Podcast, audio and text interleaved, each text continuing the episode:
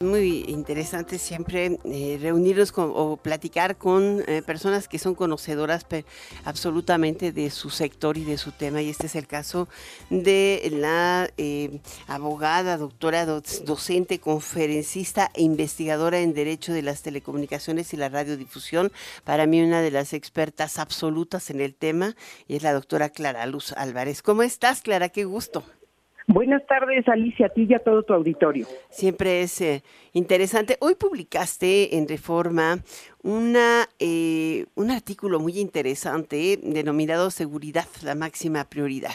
Y además de que abordas el, desafío de la eliminación de brechas digitales, que es una prioridad para México, eh, subrayas un hecho que poco, es, eh, que poco se reporta y es la forma en que la extorsión criminal ha ido haciendo presa también de pues el ofrecimiento de los servicios de internet en nuestro país y particularmente en las zonas donde más se requieren, las zonas de menor desarrollo y en las zonas rurales.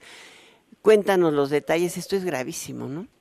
Sí, fíjense que en nuestro país ha habido un gran reto para que se desplieguen redes de telecomunicaciones a lo largo y ancho del país. Parte de eso es por la orografía, tenemos muchas montañas, etcétera. Por otra parte, históricamente había un monopolio de Estado que luego fue privatizado, que es Telmex, y, sigue siendo han monopolio. prácticas eh, anticompetitivas a lo largo de la historia del país y ese había sido el foco de las autoridades para generar competencia en nuestro país. Sin embargo, dadas las, las circunstancias actuales del país, ahora enfrentamos un nuevo reto tanto para el despliegue de redes de telecomunicaciones como para que los servicios sean proporcionados a precios asequibles. Y esa es la extorsión criminal que algunas comunidades en nuestro país ya están sufriendo. ¿Esto qué quiere decir? Que a los pobladores de estas comunidades les prohíben contratar los servicios de los concesionarios de telecomunicaciones bajo amenaza de muerte y los obligan a contratar servicios pirata de Internet a un sobreprecio. Y en ese contexto, Alicia y el auditorio, habríamos de estar muy alertas porque hoy día tenemos que considerar la seguridad como una prioridad para que todas las mexicanas y mexicanos puedan gozar de Internet a precios razonables y en todo el territorio. Mm. Ahora, eh, eh, tú, tú citabas en este artículo que me parece gravísimo, ¿no? Eh, el tema de la extorsión, pero decías, considerando el índice de infraestructura municipal eh, que da a conocer el Instituto Federal de Telecomunicaciones, ubica en los estratos bajo y medio a los municipios de Buenavista y Apatzingán en Michoacán. Y ahí eh, haces todo un análisis en el que, del que después dices, simplemente por la extorsión, las ganancias por ofrecer Internet, que vendían los Viagras, les reportaban cuatro millones de pesos al mes.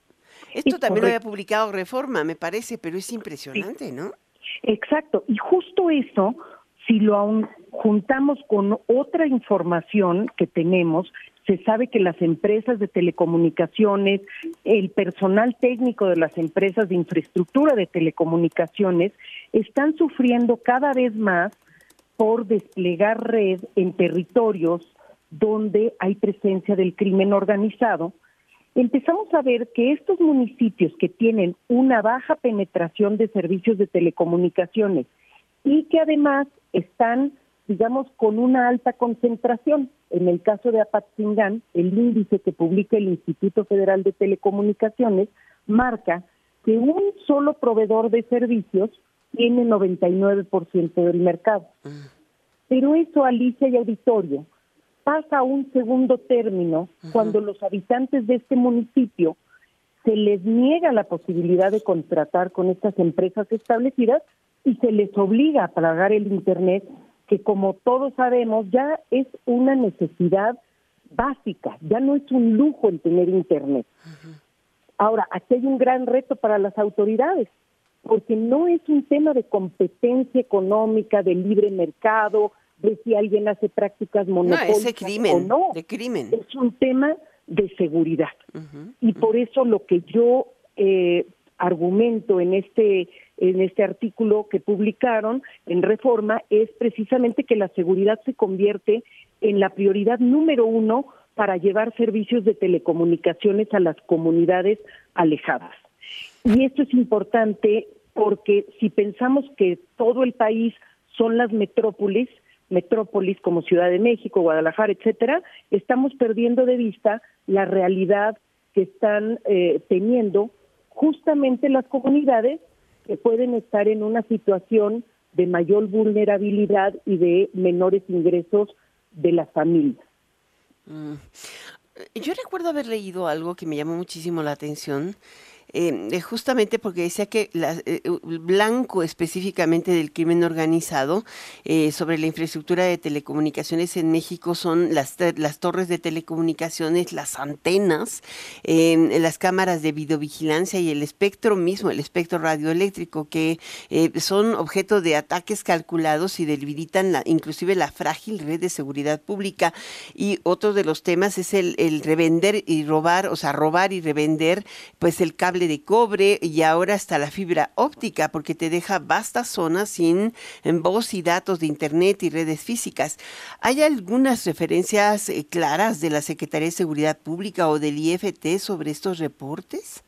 No, no he encontrado información públicamente disponible sobre estas, eh, o sea, de las autoridades, sobre este tipo de afectaciones a la infraestructura lo que han sido son reportajes periodísticos de todos esos elementos que tú señalas. Lo último que se recordará el auditorio es el inhabilitar y destruir las cámaras de videovigilancia en Culiacán, pero también hace un par de semanas eh, personal de una gran empresa telefónica se les negó la entrada en cierto municipio cuando querían desplegar red.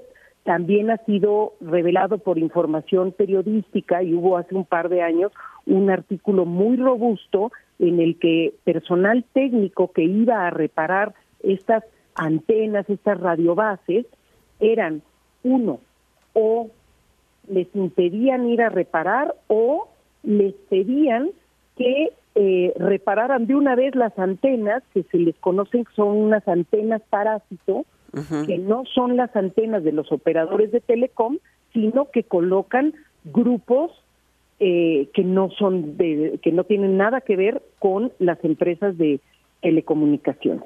Así que la situación de despliegue es importante. Eh, eh, justamente yo, el año pasado, antepasado, en la reunión de Canietti en Mérida, eh, las empresas American Tower, Megacable, Total Play y todos ellos platicaron justamente de este tema, de la invasión, el sabotaje, el vandalismo y la presencia de, de, del crimen organizado en las empresas eh, que han impedido o dificultado a las empresas expandir las redes cableadas de Internet y por eso alcanza pues, una penetración relativamente baja en el territorio nacional y acentuaban el problema en, regiones completas del Bajío, que incluía desde Jalisco hasta Michoacán, pasando por Guanajuato y alguna parte de Querétaro, la zona rural de Oaxaca y Guerrero, eh, en fin, Veracruz, Tamaulipas, la zona norte del Golfo.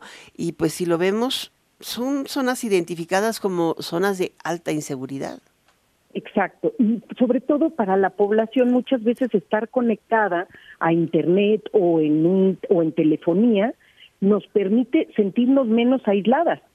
Mm. Pero si el crimen organizado empieza a cobrar cuotas de extorsión, los hogares mexicanos que de por sí uno de los elementos que desde el año 2002 hasta la fecha ha reportado el INEGI es que los hogares que sí tienen computadora y que no contratan internet es por razones económicas. Ahora imagínense con el sobreprecio al que le pueden este, pedir a los hogares que paguen un servicio básico como es el internet.